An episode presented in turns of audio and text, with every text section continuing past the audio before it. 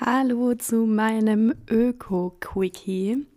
Heute schnelle elf Gründe, wie du bei deinem nächsten Einkauf nachhaltig sein kannst, ohne ein Öko zu sein.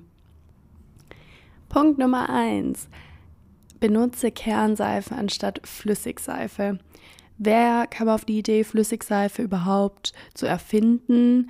Natürlich ist es ein cooles Gefühl, die Seife gar nicht mehr in der Hand flüssig machen zu müssen, sondern direkt aus so einer Pumpe rauszuhaben. Aber man kam auch Jahrzehnte, Jahrhunderte ohne Flüssigseife aus und das wirst du auch können. Punkt Nummer zwei. Kauf dir eine wiederverwendbare Backfolie anstatt Backpapier. Die gibt es mittlerweile überall und die musst du einfach nur noch abputzen und dann brauchst du nie mehr Backpapier und die halten wirklich über Jahre. Punkt Nummer drei. Kauf deine Gewürze, die du oft brauchst, zum Beispiel Salz oder Pfeffer in großen Mengen. Dadurch sparst du Verpackungsmüll und Salz kann man eh immer zu Hause gebrauchen, also ist es gar kein Problem, so viel zu haben. Punkt Nummer 4. Benutzt du überhaupt noch Frischhaltefolie? Wenn ja, mach dir Bienenwachstücher selber. Kann man total easy selber machen oder du kaufst dir welche aber Bienenwachstücher sind auf jeden Fall ökologisch wertvoller und langlebiger als Frischhaltefolie. Punkt Nummer 5. Kauf dir eine Holzzahnbürste. Die gibt es mittlerweile bei DM für 2 Euro, nicht mal.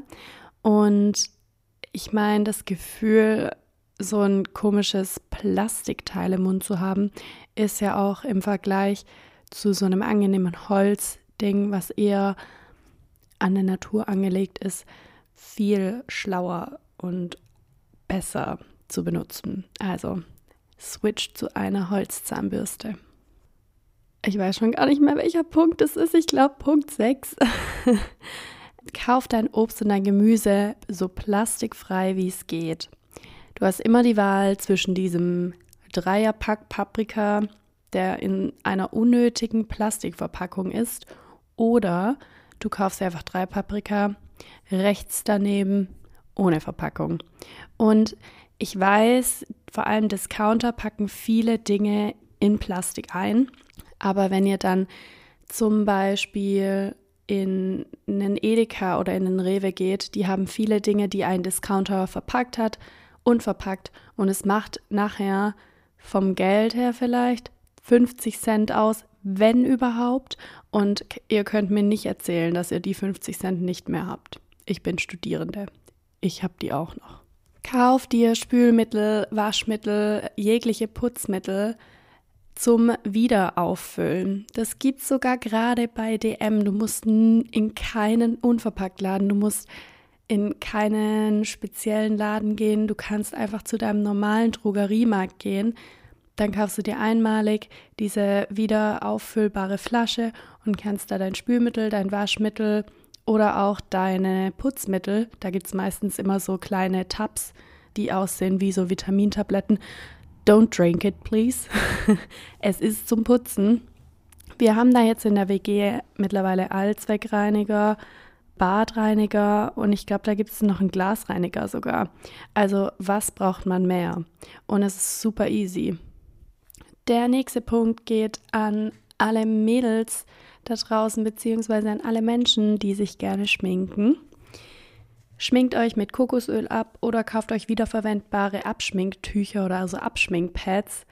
Aber wer schminkt sich denn heutzutage noch mit solchen ekligen, feuchten Feuchttüchern ab, die in so einer Plastikverpackung kommen? Come on, it's 2021. Probier beim Einkaufen immer das Produkt mit der Papierverpackung zu wählen und nicht mit der Plastikverpackung. Zum Beispiel bei den Haferflocken gibt es oftmals eine Papierverpackung und eine Plastikverpackung, Wähl die Papierverpackung. Achte darauf, dass es nicht so ein komisches beschichtetes Papier ist, weil das kann man genauso wenig recyceln wie Plastik. Übrigens, Schwämme und Putzlappen kann man wiederverwenden, wenn man die in die Waschmaschine bei 60 bis 90 Grad schmeißt. Erstens ist es gut, wenn eure Waschmaschine mal wieder auf 90 Grad wäscht und wir benutzen unsere Schwämme drei bis viermal wieder, vielleicht auch öfter, I don't know, aber auf jeden Fall kann man die echt oft wiederverwenden. Man muss nicht immer einen neuen Schwamm kaufen. Und der letzte Punkt, lauft doch mal, anstatt dass ihr immer das Auto nehmt, beziehungsweise fahrt mit der Bahn anstatt mit dem Auto. Und ja, die Deutsche Bahn hat komplett überteuerte Preise und oftmals ist es wirklich billiger, mit dem Auto zu fahren. Aber es gibt auch Sparpreise. Es gibt immer wieder Rabattaktionen, mit denen ich übrigens schon für 20 Euro nach Hamburg gekommen bin.